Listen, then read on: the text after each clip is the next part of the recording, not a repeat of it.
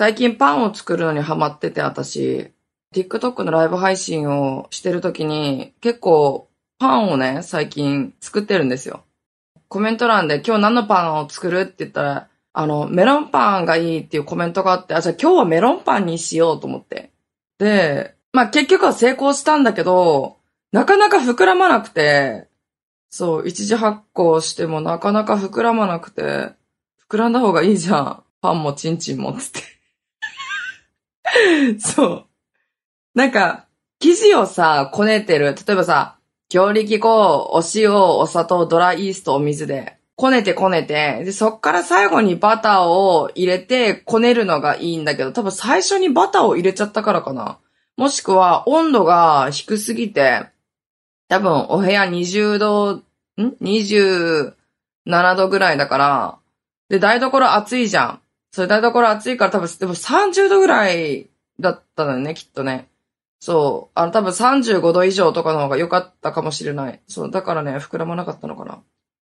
あんまり膨らんでなかったんだけど、でも結局はね、美味しく作れたの。それとか、あの、バターロールを作ろうと思って、その、パンを作っ、メロンパンを作った次の日に作ったら、全然膨らまないの、それも。なんで膨らまないのって思って。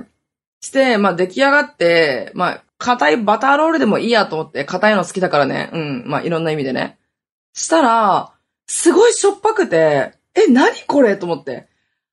砂糖と塩間違えてた。意味わかんなくない？あの、お砂糖と塩間違える人、私は意味わかんないと思ってたの。なんだけど、お砂糖を入れるときに、その、ファンの方からいただいたね、石垣島のお砂糖があったんだけど、それを使わないで、その、袋の中に入ってるやつ、なんていうの？なんか、よくさ、その、ケースの、小さいケースの中にお砂糖とかお塩入れ、入れるじゃん。で、余ったやつって、私、あの、輪ゴムでくくるのよね。で、輪ゴムでくくってるやつを入れたんだけど、白砂糖と間違えたの、博多の塩。そう、お砂糖 30g 入れなきゃいけないのに、お砂糖 30g 入れちゃったの。で、その他に、お塩。お塩は 3g だけでいいの。あ、じゃあお、お塩 6g だっけな。そう。だから結局 36g も塩が入ってるバターロールが完成したの。いや、マジでね、マジでショックだった。そうだよ、あの、お昼過ぎから始まって、14時か14時から始まってさ、出来上がって、もうショックじゃん。なんかご飯とかダラダラし食べたりしてね。で、結局また夜になって、もうムカつくからもう一回やるわ、つって。ちょっと休んでから、え、どれぐらいだろう多分10時ぐらいからスタートして。で、成功したの。あの、死ぬほど成功した。もうふわふわだったぞ。もう、もう死ぬほど膨らんだんだけど。もうめちゃめちゃもう、もう大感動よね。ほんと。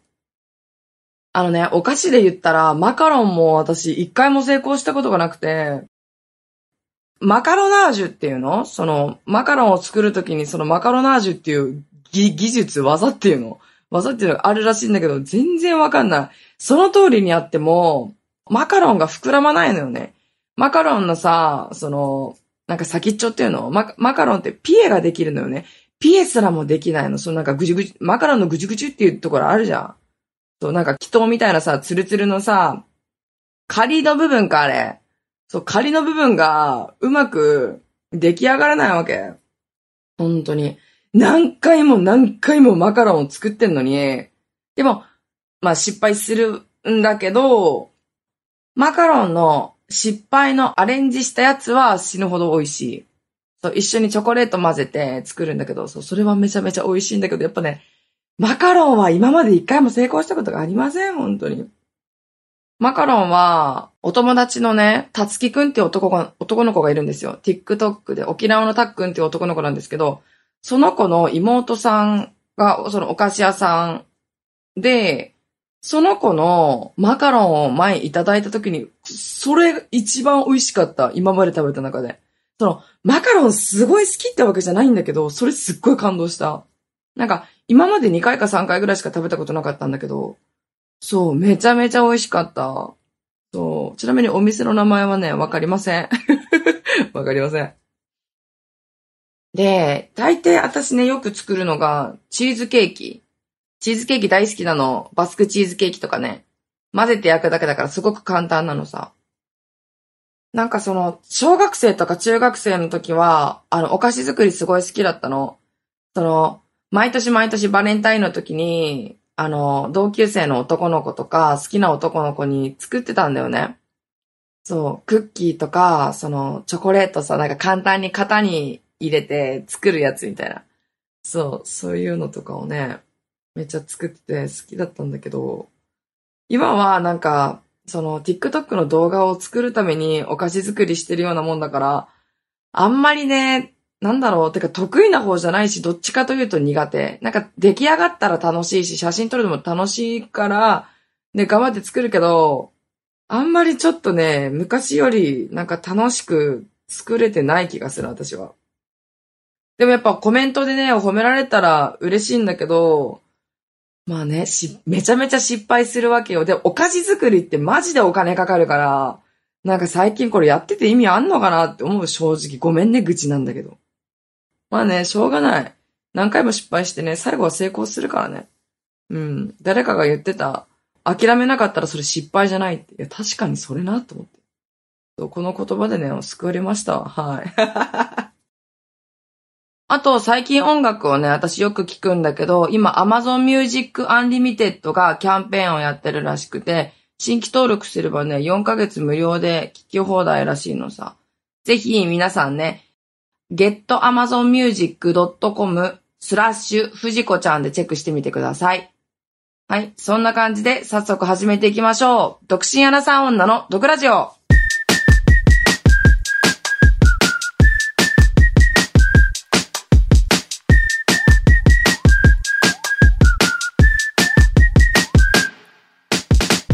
どうも、リサです。この番組は、独身アラサー女の私リーサが、不満や愚痴のような毒をリスナーさんと一緒に発散していく番組です。この間ね、旅行に行ってきたんですよ。新潟に3泊、東京に2泊行ったんですよね。片貝片貝っていうのかな？そう、片貝の、片貝花火大会に行くために、新潟に行ったの。初めて新潟に行ったんですよね。TikTok のライブ配信のコメント欄で、あの、花火大会ありますよって言って、え、行きたいと思って、あの、オムライス兄さんを誘って行ったんですよ。そうそうそう。なんかビジネスカップルじゃないけどさ、もうそういう感じで、みんなな、あの、結構みんなじゃないけど、そのオム兄さん、オム兄さんって言ってるんですけど、オム兄さんとね、コラボさせていただいてるんで、もうどうしても、オム兄さんと一緒に動画撮影で行きたいと思って誘ったら OK だったんで、行ったわけですよ。あの、最初の日はね、朝6時ぐらいに、確かお家出たのよね。6時半ぐらいだったかな、確か。5時15分に目覚ましをかけたんだけど、一回寝、寝てしまって、寝不足だった、そう、2時間しか寝てなかったから。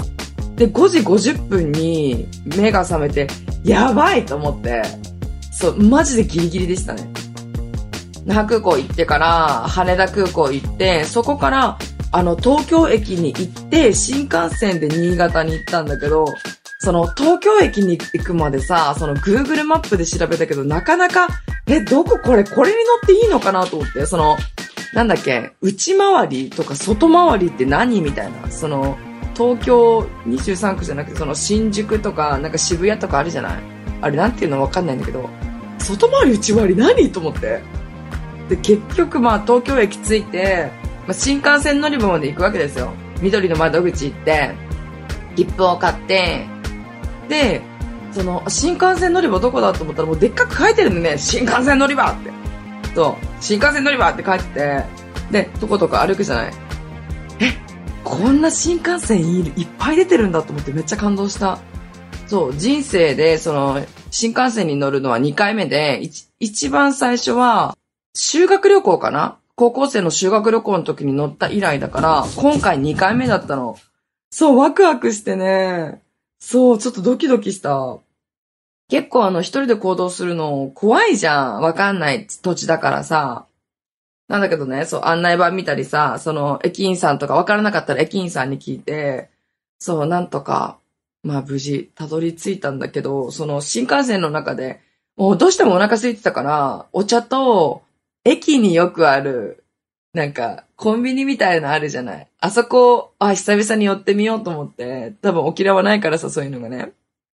で、エビとブロッコリーのサンドイッチを食べて、そう、なんかワクワク。なんか YouTube とか、TikTok ライブとか見ながら、そう、2時間ぐらいかな長岡駅、新潟県のね、長岡駅ってところに、そう、無事到着したわけですよ。で、なんか新潟到着してから、多分、昼過ぎぐらいかなそう、昼過ぎぐらいに新潟着いてたんだけど、ちょっとだけ曇ってたんですよね。で、オムライス兄さんは、あ、オム兄さんは、1時間とか1時間半後に到着するからって言ってたから、私うろちょろしたりね、TikTok のライブ配信をしてたの。マジでね、曇ってたんだけど、まあ、あれ、雨降ってなかったからね、よかったと思って。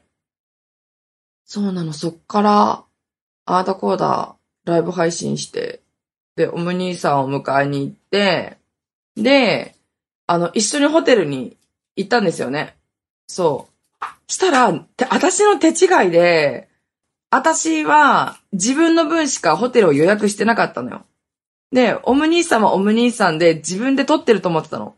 なんだけど、オム兄さんも勘違いじゃないけど、その、なんて言ったらいいかな。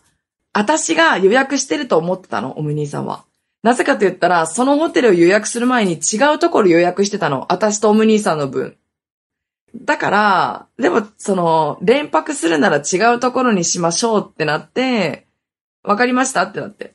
で、私は最初、そのオム兄さんの分も予約してたから、オム兄さんは、あ、予約してくれてるだろうなって思ってたらしくて。そう、だから、え、どうしよう、やばいってなって。その、一番最初の一泊目は、その、泊まれたんですよね。そう、もちろん別の部屋よ。そう、勘違いしないでね。泊まれたんだけど、二泊目から、やばい、どうしようと思って。で、まあ、とりあえずご飯食べに行こうって言って、そのライブ配信ずっとやってたからね、ライブ配信しながら、その、フレンドっていうご飯屋さんその、ナポリタン？ナポリタン焼きそばみたいな。ちょっとごめんなさい。猫が、猫がすごい騒いでる。そうナポリタン焼きそばっていうのを食べに行って、ライブ配信しながら、ライブ配信 OK って言ってたからね。そっから、ライブ配信して、まあ、帰ってちょっとお酒飲みながら、二人でライブ配信をしてたわけですよ。そう、オム兄さんのお部屋にお邪魔してね。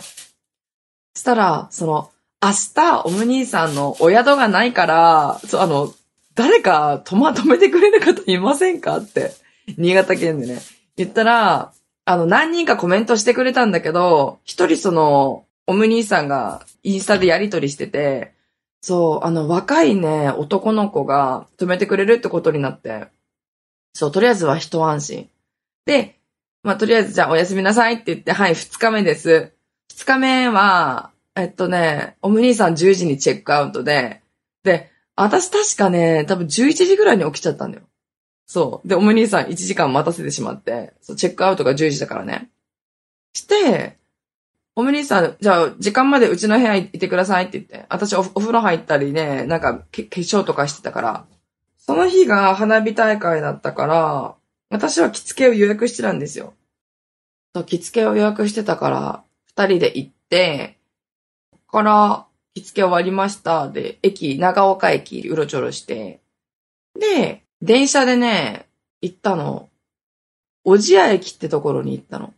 小千谷駅から10分か20分ぐらいのところに、その、お祭り会場があるから、そこで、おすすめされてた、そう、コメント欄でおすすめされてた、昇竜さん、カツって書いて、竜。難しい方の竜。昇竜さんっていうラーメン屋さんに二人で行って、写真とか撮らせてもらったりね、あの、サインもなんか書かせてもらいました。そう、おまけとかもしてくれたり、あの、日本酒とか、ホルモンとかをいただいたんですよ。そう、お土産で持ってってくださいって。それとは別に、おむ兄さんはラーメン頼んで、で、あの、豚の角煮も、あの、おまけでくれて、で、私はシューマイ大好きだから、そう、シューマイ大好きって言っても、その、餃子が好きなのよね。で、餃子っぽいの、餃子がなかったからシューマイ頼むっつって。で、結構大きいですよって。5, 5個入りで、そう結構大きいですよって言われたけど、ああ、2皿食べますって言って、2皿頼んで、本当にめちゃめちゃでかかったわけさ。やばいと思って、あの、浴衣着てるから、めちゃくちゃお腹が、ね、あんまり入らないじゃない浴衣着てたらきついからね、かなり。そう、どうしようどうしようと思って。まあ、とりあえず全部食べて、タクシー呼んで、お祭り会場に行きました。で、その花火大会って、おま、あの、なんだっけ、出店？そう、出店とか結構あったの。まあ、めっちゃ嬉しいお祭りだと思って。花火大会、その、片貝祭りの、祭りって、やっぱ行ったことないからわからないから、誰か知ってる人いたらいいなって思ったら、あの、TikToker のコニさん、あの、お料理のね、コニさんっていう女性の方、コンナンっていうね、あの、お料理の動画を出されてる方の、いとこ、いとこの方々が会場にいるって言ってたんで合流させてもらったんですよ。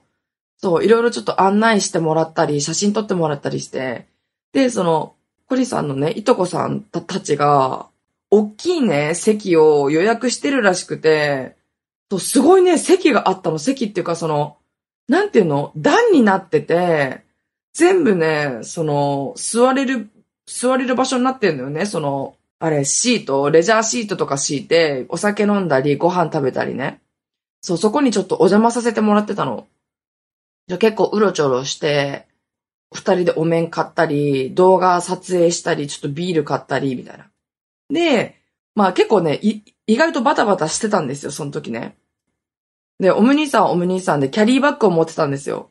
ホテルに置いてけばよよかったんだけど、二日目にその、泊まらせてくれる男の子が車で来るって言ってたから、その、車にキャリーバッグを置こうと思ってたんだけど、なかなか、あの、来ないから、わ、どうしようどうしようって。そう結構ね、バタバタしてたんですよね、実は。で、その男の子、彼女さんと来てたから、その男の子がね、合流した、する前になんか、おむ兄さんが確か DM 来たらしくて、違ったかな？車2キロぐ、2キロぐらい先に止めてますって言って、まあ、往復4キロちょっとね、大変だなと思ったから、とりあえずその、コニーさんのいとこさんたちの席にキャリーバッグ置いて、そう、また、ちょっと、なんかね、ジュースとか買ったりして、で、やっと合流できて、で、その後に、あの、去年からね、私の TikTok のライブ配信に来てくれてる、女の子がいるんですよ。高校生の女の子。その女の子が、部活サボって来てくれたの。そう、部活サボって会いに来ましたって言ってくれてめっちゃ嬉しいと思って。そう、最初、最初は中学校、中学生だったんだけど、今年から高校1年生だったらしくて、そう、部活だったらしいんだけど、お母さんと一緒に来たって言ってて、めっちゃ嬉しくて、いや、本当に来てくれてありがとうって言って、あの、お土産とかもね、くれたの。そう、サラダホープっていう、新潟県の有名なお菓子そう、お菓子とか、あと、トトロのさ、私トトロ大好きだから、トトロのキーホルダーとかも書いてくれて、手紙とかも書いてくれて、めっちゃ可愛い、超嬉しいと思って。え、なんか食べたいの？ないのつって。私お金出すからちょっと好きなのなんか食べようよって言ったけど、いや、お腹空いてないって言ってたから、一緒のお面、私ね、ピンクのキツネ色のお面を買ったから、その子にも、え、じゃあお揃いのお面買おうよって言って、そう、一緒にお揃いのお面買ってね、一緒に写真撮りました。めっちゃ嬉しかった、本当に。やっぱね、ライブ配信で、とかね、その動画見てくれてる方々とね、会えるのって、マジで嬉しい、本当に。感動しちゃった。さくちゃんありがとう。聞いてるかな聞いてるかわかんないけど。めちゃめちゃ嬉しかったですね。で、とりあえずビール飲んでから、暑いからかき氷食べて、めちゃめちゃ美味しいと思って。かき氷はね、あの、メロン味をね、頼みました。そう、ブルーハマイと迷ったんだけど、メロン味めちゃめちゃ美味しかった。あとそう、その、オム兄さんがその日に泊めてくれる男の子と、その彼女さんと合流してから、コニーさんの席に行って、みんなで見てたの。花火をね、かなり大きいしね、もうね、19時半から22時までずっと花火がポンポンポンポン上がってるのね。で、そのアナウンスが流れるの。そう、なんかどこどこの、どこどこ様、みたいな。その、なんか人の名前とか言ってたな。で、みんなで見終わりましたってなって、じゃあ解散ってなってみんなで解散して、で、2キロぐらい歩いて、その男の子、車までね、行って、で、その途中彼女さんとお話盛り上がってさ、そう、いろんな話してね、もう楽しかった、めちゃめちゃいい子だった。そう、でも、なんか怖いじゃないコメント欄だけでどういう人かわからなかったけど、ねえ、そう、DM もすごい丁寧にね、やりとりしてくれてたみたいだからね。めっちゃもう二人ともね、あの、そのカップルはマジで本当によくしてくれましたね。めっちゃ優しいよね、本当に。いや、ありがたかったですね、本当に。私のミスで本当に申し訳なかった。私だったらね、お家止めるかな有名な方というか、TikToker さんとか YouTuber や、YouTube やってる方とかだったら多分止めるかもしれないけど、ね多分止めないかな。だってうち汚いし、なんかちょっと、ねなんか申し訳ないし、ちょっと怖いっていうのもあるじゃないそれだったら、なんかちょっと3000円か4000円渡して、なんかここのゲストハウス泊まってくださいって言うか、言っちゃうかもしれない。わからないけど。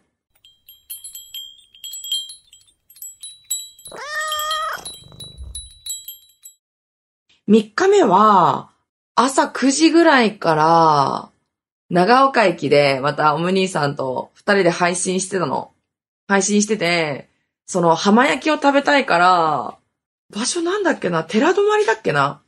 寺泊まりまで送ってくれる方募集しますって、ライブ配信で、あの、オンラインヒッチハイクをやったんですよ。オンラインヒッチハイクというものを。そう。したら、何人か候補で向かってますって言ってくれた方がいたんですけど、一番最初に到着してくれた子が、あの、若い女の子だったんですよね。22、3ぐらいの女の子で、可愛い女の子だ、可愛らしいね、可愛い子だったんですけど、え、あ、来てくれてありがとうございますって言って、あ、そう、めっちゃ嬉しいと思って。そう。してそっから、その車で、そう、浜焼き食べに行きましたね。そう、他の方には断っても、あの、申し訳ございませんって言ってね、本当にちょっと申し訳なかったんですけど、私はね、粒貝を食べたの。で、その女の子とオム兄さんはホタテを食べてたわけですよ。ま、マジで美味しかった。本当に美味しくて。で、次は、オム兄さんは、鮎を食べてたんですよ。鮎の塩焼きね。で、私はの、なんか、のどぐろ美味しいって言われてたから、のどぐろを食べたんですよね。そう、だけどもう一回粒貝食べたいと思って、粒貝を頼んだら、オム兄さんに、リサさんって、気に入ったら同じものを食べますよねって言われて、あ、確かにそうだなと思って。そう、なんか気に入った服とかあれば色違いで買っちゃうし、もう同じものまた同じ味をね、楽しみたいの。だから粒貝めちゃめちゃ美味しかったけど、歯に挟まった。歯に挟まったわけ。フロスをさ、毎回持ってるんだけど、本当にね、痛いのよね。硬いからさ、その、歯と歯の間にね、もう毎回挟まってるんだけど、レタスが意外と痛いっていう話。でね、その子が、あの、三人でまた次は、えっとね、あの、海鮮丼食べに行ったんですよ。そう、海鮮丼食べに行って、その時ね、彼氏の話になったんですよ。彼氏いるいないの話になって。で、どんな人がタイプっていう話をしたら、その子がお金持ちって答えてて、いや、この子めちゃめちゃ面白いと思って。なんだろうな、おしとやかっていうか結構静か系、多分、ね、初対面だから緊張してたりすると思うんだけど、おとなしめの系の女の子だったのよね。だったんだけど、彼氏のタイプを聞いたら、あの、金持ちって言ってて、マジで面白かった。で、ちょっと印象に残ったのは、金持ちでブサイクの人と、イケメンで貧乏な人だったらって、確かお兄さんが言ってたから、そういうようなニュアンスのことを言ってて、その女の子がね、お金持ちの方って言ってて。で、お金があったらその整形させるって言ってて。そしたらイケメンが本当はいいんじゃんっていう話になって、ひょっとして、その、ねえひょっとしてっていうか、もしかしたら、あの、君は、本当はお金持ちの人を求めてるんじゃないかもしれないねって言ってて、え、深と思って。え、マジオムニー深と思って。そう。すごい、オム兄さんはね、そういう話を聞き出すのっていうか、聞き出すの？すごい上手だなと思って、上手だなってちょっと上から目線であれなんですけど、すごく感心しましたね。マジでね、楽しかったですね、その日も。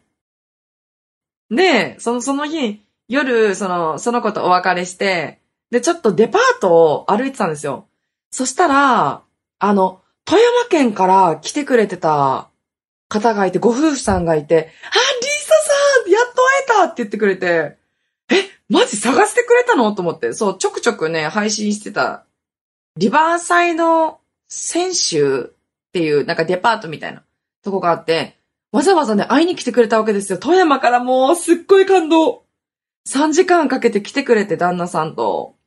で、リバーサイド選手リバーサイドだったかな？そう。にいるって最近、あの、さっき言ってたから、会いに来ましたって言って、お土産も持ってきてくれて、すっごい嬉しかった。その方も、年上のね、女性なんですけど、すごいね、リーサさん、リーサさんで、キャーって言ってくれて、もう、あの、過去一テンション高かった。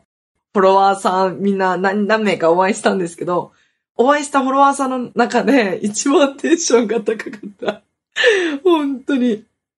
そう、ありがたかったですね。夜勤明けで来てくれてた、来てくれましたね。本当にありがたかったですね。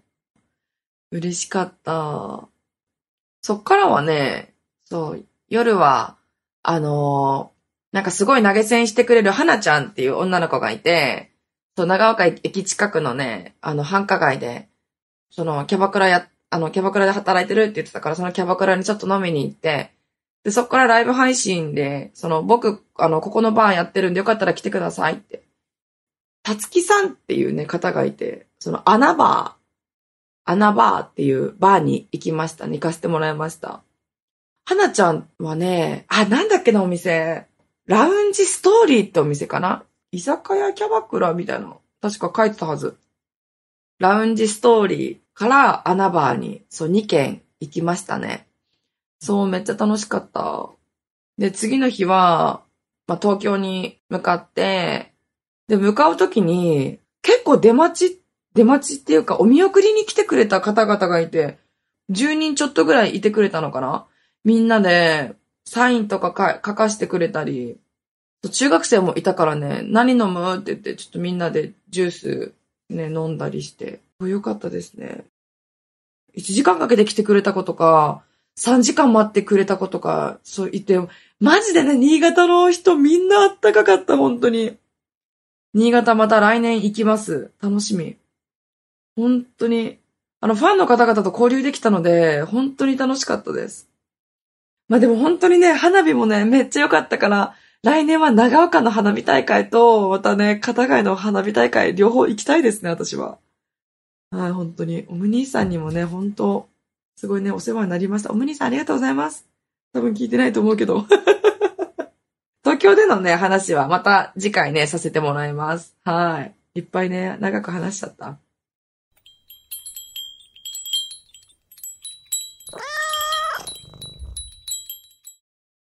ということで、あの、今日もリスナーさんから毒メッセージがね、届いてるので読みたいと思います。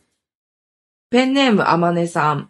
楽しくラジオを聞いております。僕、今ダイエットを頑張っているんですけど、運動頑張っていたら、母に中学までに痩せないとデブのままだよって言われました。だって。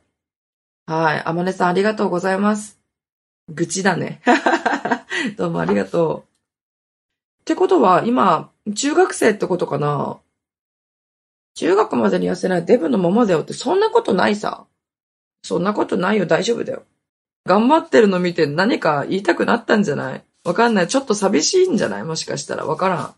お母さんが、その、頑張って、頑張って痩せてって、痩せてってく君を見て、わかんない。もしかしたら寂しいのかもしれない。わからないけどね。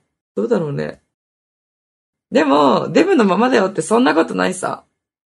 うん、大丈夫だ。努力してたらね、ちゃんとね、結果はついていくと思うから、そう、無理せずね、けど、あの、過剰なね、食事制限とかダメよ。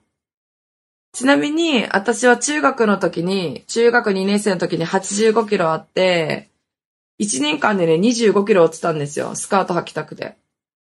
また70キロ台行ったり、50キロ台行ったり、すごいね、波があったんですけどね。うん。まあ、私はデブですね、はい。まあ、違う違う違う違う。デブの デブって別にね、ごめんなさいね、ぽっちゃりって言おうね。まあでもね、無理せず頑張ってね、あまねさんね。無理せずが一番です。まあでもお母さんはね、うん、お母さんのことをクソって思うかもしれない。まあ、どんなお母さんかわからないけどね。もっと頑張れって言っってるのかもしれないし、そのお母さんのね、本心はちょっとわからないけど、まあ気にすんな。はい。気にしないでください。大丈夫。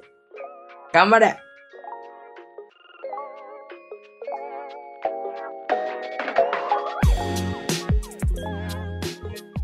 はい。こんな感じで、このポッドキャストでは、リスナーのみんなの毒も浴びたいと思っているので、メッセージを募集してます。概要欄にあるフォームから送ってね。あと、オープニングでも言ったんですけど、今、Amazon Music Unlimited がキャンペーン中だそうです。新規登録で4ヶ月間ね、無料で聞き放題なので、ぜひ、getamazonmusic.com スラッシュ藤子ちゃんでチェックしてみてください。この番組が面白かった人は番組のフォローと高評価、そして SNS での感想もお願いします。ハッシュタグ毒ラジオをつけてつぶやいてください。漢字で毒、カタカナでラジオです。それでは次回またお会いしましょう。バイバイ